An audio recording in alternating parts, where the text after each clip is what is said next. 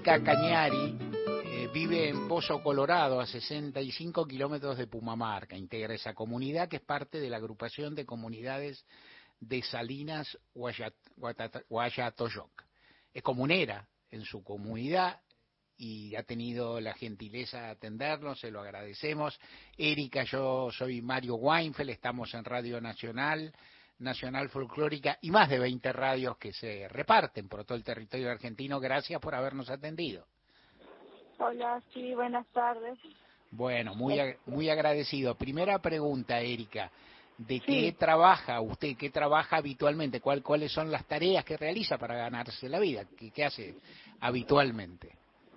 Bien, eh, nosotros, bueno, yo desde pequeña, mi madre, bueno, es artesana, hace tejido, yo ahí eso aprendí íbamos a trabajar, o sea, vamos a la salina a vender las artesanías. Ajá. Sí, después también este, lo que hacemos es este, mm, ser, este, o sea, informar al turista, bien locales. Perfecto. ¿Y la, la, artesanía sobre qué, en qué material lo hacen? ¿Sobre qué? Eh, trabajamos en la piedra laja, tallado de piedra laja, dibujamos las llamas, los carbones, todo lo que son figuras del, de la zona, digamos. Claro. ¿Y ese tipo de artesanía hace? ¿Tejer no hace? ¿Cómo? Tejer. Sí, tejer también sé, pero bueno, eh, también hay que gustarlo. le gusta, pero... le gusta Mi más mamá siempre me inculcó eso y ella teje y teje. Hasta todos tejen, digamos, la mayoría, porque esa es, esa es la cultura, lo ancestral que siempre se ha venido transmitiendo, ¿no? El tejido, el, el hilado, la tresquilada de la lana de la llama, de la oveja y también le cuenta a las personas que van ahí, que van a, dónde, a las salinas grandes, me dicen por acá. Sí, así es, a las salinas grandes se da la información, eh, más que nada, ¿no?, de cómo vivimos nosotros y de cómo se formó la salina. Eh, se hace también el circuito Ojo del Salar, donde son vertientes naturales, ¿sí? Eso es lo que más que nada... Eh, y también el trabajo con la sal misma, ¿no?, ancestralmente y ahora hace un tiempito ya están haciendo permanencia en el corte de cruce en Pumamarca, están, están en un corte. Sí, nosotros hicimos, empezamos la decisión de hacer corte el día 17 de, al día antes, el 16 de junio, eh, un viernes, porque habíamos ido a una marcha en los días anteriores a San Salvador a la Casa de Gobierno, del cual no recibimos respuesta del gobierno a nuestro, a nuestro pedido, ¿no? Que era este, que se dé la nulidad de la reforma. Entonces, como después nos enteramos que empieza a sesionar a la noche, y ya eh, habiendo solamente ya un paso para ya dar la aprobación y, y, y, jurar el 20 de junio, que lo han hecho, nosotros el día 17 fuimos, al 16 de la noche fuimos a corte en el de Purmamarca.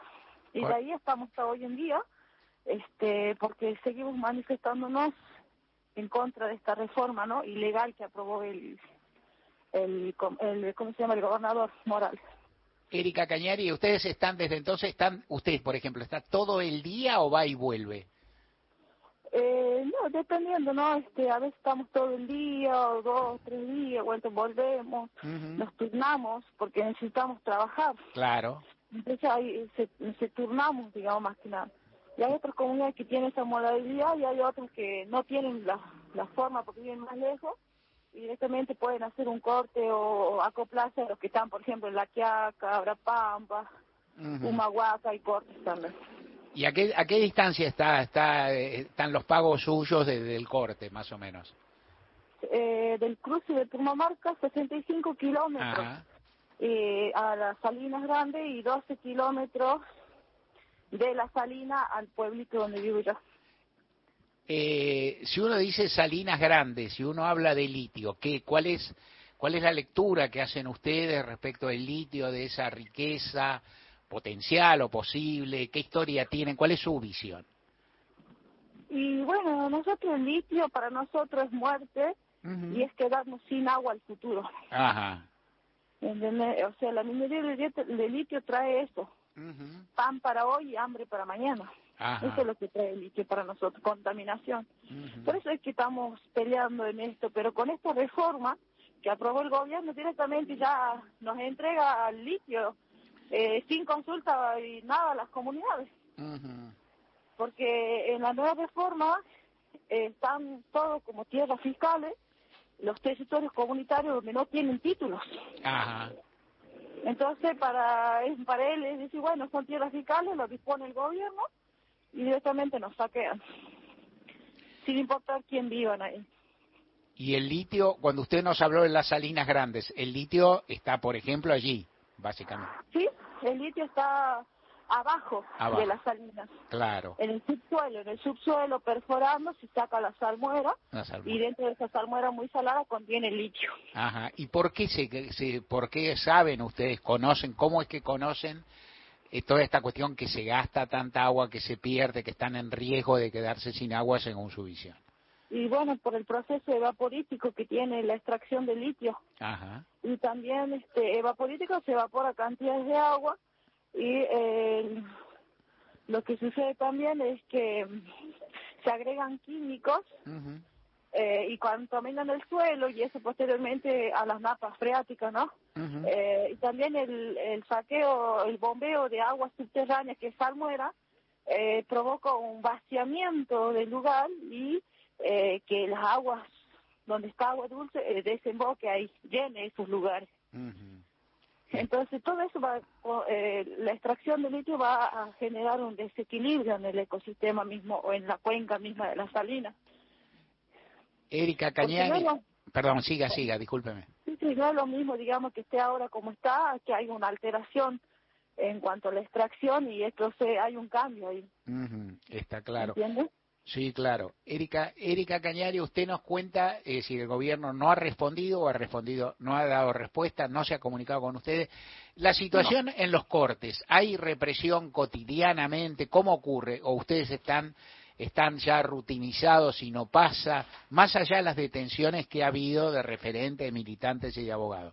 En el cotidiano, ¿van van eh, fuerzas policiales o fuerzas de seguridad a removerlos o más bien está relativamente establecido ahora, por ejemplo, al día de hoy? Eh, está relativo porque, o sea, más que nada están yendo mucha gente, eh, radicales, eh, punteros radicales, que responden a Morales, que responden, por ejemplo, al comisionado que está en el en Purmamarca, que es este Gustavo Cruz, y está Humberto López, que es un diputado, este, todos con partidos radicales, en lo cual esa gente que fueron antes de ayer nos fueron a agredir, fueron a sacar todas las cosas, no le importó, había mujeres, le tiraron a las mujeres, las amurriaron, eh, no respetaban, estaban re nerviosos y, y como nosotros también trabajamos en la Salina y, ellos son parte de remiseros, van a Salina y lo conocemos y, y ellos venían con el verso que, que déjenos trabajar cuando Purmamarca es un lugar, un sitio turístico grande y muy llamativo, ¿no? Porque está el Cerro de los Siete Colores. Ajá. Entonces, toda la semana estuvimos llenos de turismo, estaba Purmamarca. Entonces, no había motivo y objetivo de decir, déjenos trabajar.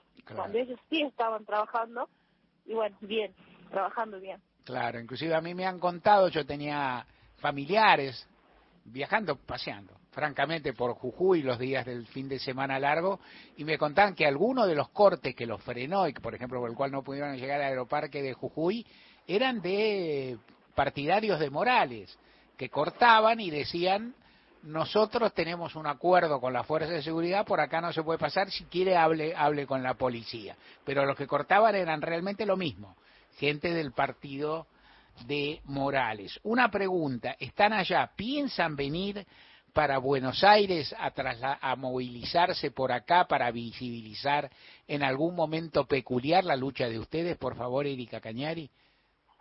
Sí, nosotros es como el primer malón de la paz, que se hizo en 1946, eh, los abuelos, que ahora ya han fallecido, han ido, ¿no? Por lucha también de los territorios y nosotros también lo vamos a hacer porque es una forma de visibilizar y, de, llevar esta problemática más que nada a Buenos Aires, al Congreso, hacernos ver que nosotros queremos justicia, porque acá en Jujuy no tenemos justicia.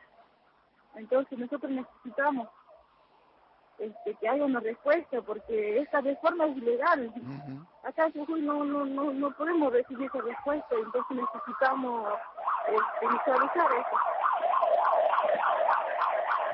Escucho una sirena, ¿hay algún problema? No, está todo bien. Hola. Hola, se cortó. A ver, probemos. Hola. Sí, sí, acá estoy, acá estoy. Está bien, bueno.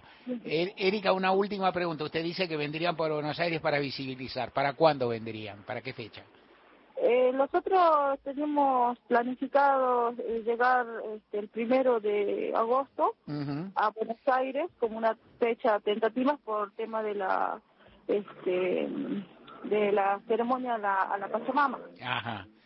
Sí, entonces este, para nosotros es un día, el primero de agosto, muy especial porque se festeja la Pachita, la Madre Tierra, la naturaleza, que nos provee todo, ¿no? Que nos provee la misma tierra para plantar, nos da el aire limpio, el sol mismo también, ¿no? Este, todo lo que da la naturaleza, entonces celebramos ese día y queremos hacerlo en Buenos Aires con nuestra enseñanza y nuestro sentimiento en la ceremonia, ¿no?